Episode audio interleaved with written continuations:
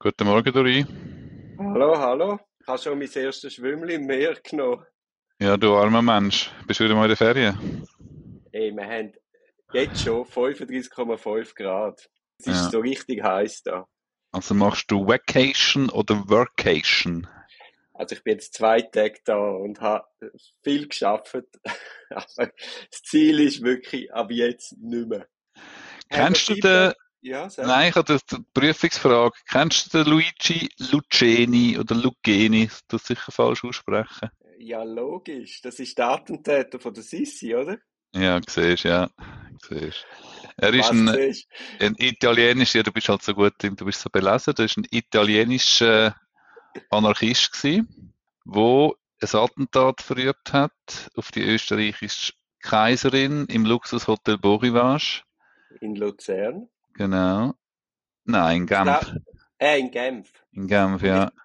Und ich glaube, ihr Korsett war eben so eng geschnürt und sie hat so die Haltung wagen, dass man dann viel zu spät festgestellt hat, dass sie wirklich schwer verletzt Ja, ja, war. absolute Höhe. Was ist am 10. September 1898? Ich habe das in einem Podcast gehabt. Ah, das ist ja fast Tatort Die Zeitgeschichte. Genau, Tatort Zeitgeschichte sowieso. Sehr ein spannender Podcast. Ich nehme es drum auf, weil das hat einen ganz grossen Prozess in Genf, gegen einen grossen Strafprozess, ganz viele Zeugen. Man hat auch versuchen, eine größere Verschwörung da können anzuweisen, dass er kein Einzeltäter war. Aber das Spannende an dem Prozess war, und ich frage dich, was wir da für unsere heutige Arbeit oder ob überhaupt etwas kann mitnehmen für unsere heutige Arbeit. Der Luigi Luceni hat darauf bestanden, nach Italien ausgeliefert zu werden. Und er hat darum darauf bestanden, weil er hat einen Märtyrertod sterben. Das ist so die ganze Zeit von Propaganda durch die Tat gewesen. Und er hat wollen auch seine Hinrichtung zu einem, sozusagen zu einem Propaganda-Event machen, dass das in die ganze Welt ausgetragen wird. Ja. Und das Problem in Anführungszeichen ist, dass Genf dort die fortschrittlichste Strafprozessordnung von der Schweiz gehabt hat und für den Luigi dummerweise die Todesstrafe schon abgeschafft worden ist. ja, Ja, also man hat in dem Ansinnen nicht entsprochen, aber also meine, es ist ja schwierig jetzt da noch eine Take-Home-Message zu holen, aber man kann immerhin sagen, ich meine, die Interessen von einer beschuldigten Person müssen nicht immer zwingend nur ein Freispruch sein, sondern so Interessen können eben jetzt natürlich nicht gerade der eigene Tod, aber kann auch sein eine moralische Gerechtigkeit, gewisse Sachen, die festgestellt werden, ja. sich können verteidigen, können äh, erklären, was passiert ist und das muss man immer wieder berücksichtigen. Also ich hatte auch schon Fälle gehabt, wo ich sicher bin, dass die Einlassung von der beschuldigten Person nicht der Wahrheit entsprochen hat und sie bewusst eine höhere Strafe dadurch in Kauf genommen hat. Sei es, Ja. weil man andere Person hat schützen oder sei es, dass man hat eine Botschaft platzieren. Also beispielsweise, wenn du ein Sektenführer bist, dann ist dir nicht darum gegangen, möglichst mild wegzukommen, sondern eben auch eine Art Märtyrer zu sein für die Sekte zum Beispiel. Genau, dass man den Gerichtssaal halt weiter für sein, für sein Sendungsbedürfnis braucht. Das hat man ja dort recht beschnitten, Gottlob, da bei dem schrecklichen Attentat, meist da auf der Insel mit den Brevnik. Brevnik, ja, und dort hat man ja das sehr beschnitten, also dass ich da nicht zu fest kann äh, produzieren im Gerichtssaal. Aber eben das kann durchaus, aber ich meine es jetzt nicht auf die Extreme oder nicht mal unbedingt auf eine politische oder auf absurd politische Botschaften, sondern das Bedürfnis kann eben auch unabhängig von einer Bestrafung sein, dass man sich mal kann, unabhängig von der Staatsanwältin oder dem Staatsanwalt kann erklären, an, einer, an einem unabhängigen Gericht, er kann seine Geschichte deponieren und dass es nicht immer nur um Freispruch, nicht Freispruch geht oder tiefe Strafe, höhere Strafe, sondern dass da durchaus auch andere Wünsche, Bedürfnisse, Ziele können mitspielen. Ja, und du bist vor allem als Laie, antizipierst du ja ein Stück weit, was echt für die Juristen, für die professionellen Rechtsvertreter könnte entscheidend sein. Aber das muss nicht unbedingt dann auch wirklich übereinstimmen. Kennst du das Buch vom Verteidiger Ander, Anders Bre Breivnik oder Brevnik oder wie man den Namen Nein, sagt? kenne ich nicht, nein. Vom Gier Lebstadt heißt der, glaub. Äh, Der hat ein Buch geschrieben, wo eine Rechtfertigung ist, warum er das Strafmandat übernommen hat so viel mir ist, ist es vergriffen. Ich habe es in der Bibel ausgelehnt. Aber schlussendlich ist, habe ich dann so das Gefühl, das Buch ist nicht wirklich auf des Pudels Kern von der Problematik vorgestoßen.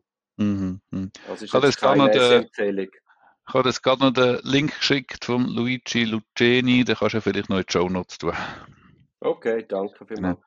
Aber wir müssen eigentlich diszipliniert bleiben. Eigentlich hätte man mit der Feedback-Runde starten, Louis. Ja, ich habe ein Feedback bekommen zum Spiegelzimmer. Ich habe ja letzten Podcast behauptet, es gäbe an der Stauffacherstraße 55 noch ein Spiegelzimmer, aber dem ist nicht mehr so. Das hat man zu einem normalen Büro zurückgebaut. Und dann habe ich von der Staatsanwaltschaft das Feedback bekommen, dass ich habe ja letztes Mal auch geäußert, dass jetzt äh, die, die komische Übertragung, wo, wo das Opfer den Täter nicht sieht, aber der Täter Opfer, habe ich ja geäußert, dass, dass ich persönlich, wenn ich das Opfer wäre, das nicht würde wählen. Mir käme das zu unheimlich vor. Und da habe ich auch das Feedback bekommen, der Opferrecht wirklich können genügen da, müssen wir viel genauer abklären, was das Opfer braucht, um die Zweitviktimisierung, wie du das genannt hast, können zu vermeiden. Aber dazu fehle meist einfach auch Zeit. Mhm, Magst du okay. dich erinnern, du hast ja von der ja, sekundären Viktimisierung geredet. Ja, aber dass das, das allenfalls das Problem könnte sein im Spannungsfeld mit der Unschuldsvermutung, genau. Aber, ähm, auch, aber auch zum, oder, man, man genügt ja immer diesen Buchstaben. Aber ob es dann wirklich im Sinn vom Opfer ist, wird ja gar nicht abgeklärt, sondern man hat da den Fragebogen, wo man Höckli machen kann und dann läuft einfach der normale Ablauf. Ähm, ich habe auch noch ein Feedback bekommen, ganz ein anderes, aus ähm, von Gerichtsseite ist eine Person an mich angetreten und hat gesagt, ja, sie hören den Podcast von uns nicht mehr, das sei ein ständiges Gerichtsbashing. Das ist lustig, das sagt ja die Staatsanwaltschaft auch. Ich empfinde es jetzt gar nicht so. Aber natürlich hebt man ja die Finger aufs Negative. Ja, also ich habe es jetzt nicht so empfunden, insbesondere beim Gericht, dass wir da bashen. Nein, gar nicht. Aber es ist mhm. natürlich nicht so, dass wir da sitzen und, und jubilieren, wie alles super läuft. Also dann hätten wir gar keine Zuschauer mehr, dann würden wir mhm. nicht nur jemanden verlieren.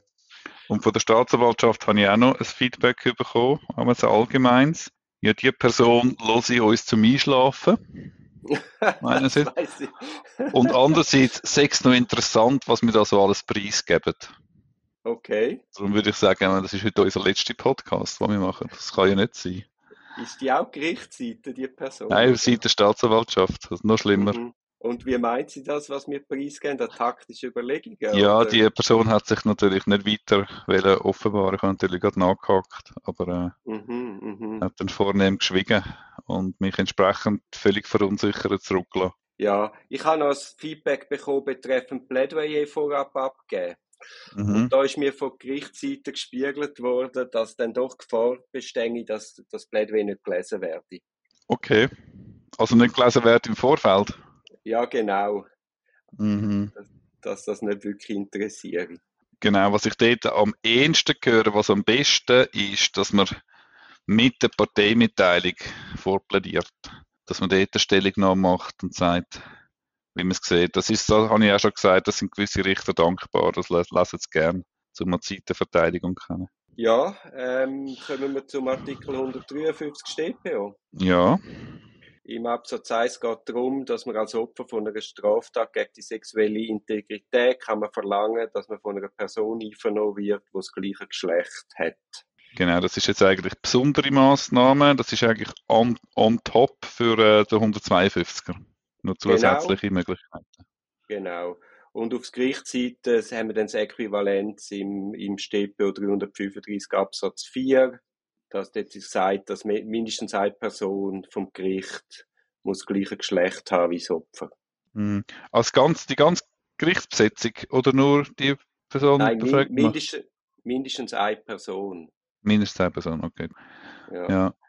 Und dann haben wir äh, auf Dolmetscherseite erinnere ich an StPO 68 Absatz 4. Genau, das kann man auch wünschen vom gleichen Geschlecht, genau. Aber das ist kein absoluter Anspruch, ja. Okay. Ja, ja, macht ja sehr Sinn. Also, ja. Top-Regelung, ja, ja, also kann man nicht, kann man nicht, das ist kein einziges Gegenargument. So bleibt ja am Opfer. Was mich einfach sehr wichtig dunkt, namentlich auf der Ebene Staatsanwaltschaft und Polizei oder Jugendanwaltschaft, dass die Leute, die die Befragungen durchführen, auch ein Stück weit, oder nicht nur ein Stück weit, dass die geschult sind, die Befragung von Opfern. Weißt du, um eben die Sekundärviktimisierung. Ja, ja, das ist ja sicher bei den Kinderbefragungen. Dort hat man sicher speziell geschulte, insbesondere ja, Polizistinnen. Ja, es wird immer gesagt, sie seien speziell geschult, aber es, es ist noch Luft nach oben. Findest du nicht auch? Ja, jetzt ich maß mir, wieder ein Bashing. ja, ich maß mir jetzt, äh, ich bin jetzt, ich bin gut Cop, ich maß mir da kein äh, Urteil an. Dann möchte ich dich daran erinnern, wir haben doch die Vernahme von der Jolanda Spiess-Heckling geschaut. Dort sind wir jetzt auch nicht gerade vor Begeisterung an die Decke gesprungen. Über die Art und Weise von der Befragung. Das ist so, ja, das ist so. Ich glaube, dort sind aber, sind all, ich habe das Gefühl, dort sind alle im Raum ein bisschen überfordert gewesen. Ja. Aber eben, ich denke, das Positive bewirkt in dem Strafverfahren, wie es gehandelt worden ist. Ja, ja, nein, nein, nein, nein, natürlich, natürlich, natürlich. Ja. Der 153er Absatz 2 ist eigentlich eine Art Verstärkung von dem Konfrontationsverbot, wo man schon im 152er Absatz 3 und 4, glaube äh, genannt, genannt wird. Aber das ist einfach eben, nicht anders sagen als eine Verstärkung, ist das nur, dass man es eigentlich dort äh, umso mehr muss beachten bei Opfern von Sexualstraftaten. Ja, mhm. Dass das eigentlich dort gar, eigentlich schon gar, gar nicht erst in Frage kommt, kann man sagen. Ja, ich habe noch schnell in der bundesgerichtlichen Rechtsprechung geschaut, was zum Artikel 153 StPO so in den letzten zehn Jahren gegangen ist. Und ich möchte schnell zitieren aus dem Entscheid 6b, Underline 446-212. Also auch ein Entscheid, der schon älter als zehn Jahre ist. Aber dort wird klar gesagt, ich lese vor, Zudem ermöglichen die besonderen Maßnahmen zum Schutz von Opfern von Straftaten gegen die sexuelle Integrität nicht den völligen Verzicht auf direkte Konfrontation, sondern lediglich dessen Beschränkung, soweit das rechtliche Gehör der beschuldigten Person auf andere Weise gewährleistet wird. Also das Konfrontationsrecht besteht immer noch, einfach eingeschränkt. Also man kann nicht mit dem Argument Konfrontation ausschließen. Hm. Gut, ich glaube auch mit Gegenüberstellung ist vor allem gemeint wirklich die physische Gegenüberstellung, oder? Das im gleichen Raum verweilend. Aber dass man kann über äh, Distanz konfrontiert werden, das, das schließt nicht aus. Die Fragen der Verteilung können nicht im Wege einer antizipierten Beweiswürdigung für entbehrlich erklärt werden. Ja gut, ah, dann meint das Bundesgericht vor allem einfach das, dass man das Recht hat auf Ergänzungsfragen stellen insbesondere. Ja, ja, natürlich. Ja, ja, gut, du kannst nicht sagen, es ist nicht nötig, wir konfrontieren jetzt gar nicht. Mhm. Nein, sicher nicht, ja. So ich glaube, mehr gibt der 153 nicht her, der ist kurz und knapp und klar. Nächste Woche haben wir dann etwas Schwierigeres. 154 besondere Massnahmen zum Schutz von Kindern als Opfer. Also die anderen sind auch schwierig. Opfer sein ist immer schwierig. 100, Artikel 144 fällt noch mal um einiges ausführlicher aus. Du meinst der 154? 154, Entschuldigung. Ja, genau. ja. Dann wünsche ich dir schönes Baden. Wie lange bist du jetzt noch weg? Ich bin erst gerade gekommen. Jetzt bin ich noch sicher Zeit. Nein, mehr. Noch zwei Wochen bin ich weg. Das war ein Podcast aus der Reihe Auf dem Weg als Anwältin. Ich hoffe, der Podcast hat dir gefallen. Für mehr Podcasts schau doch auf meiner Homepage www.duribonin zusammengeschrieben.ch. Viel Spaß beim Entdecken von weiteren Podcasts.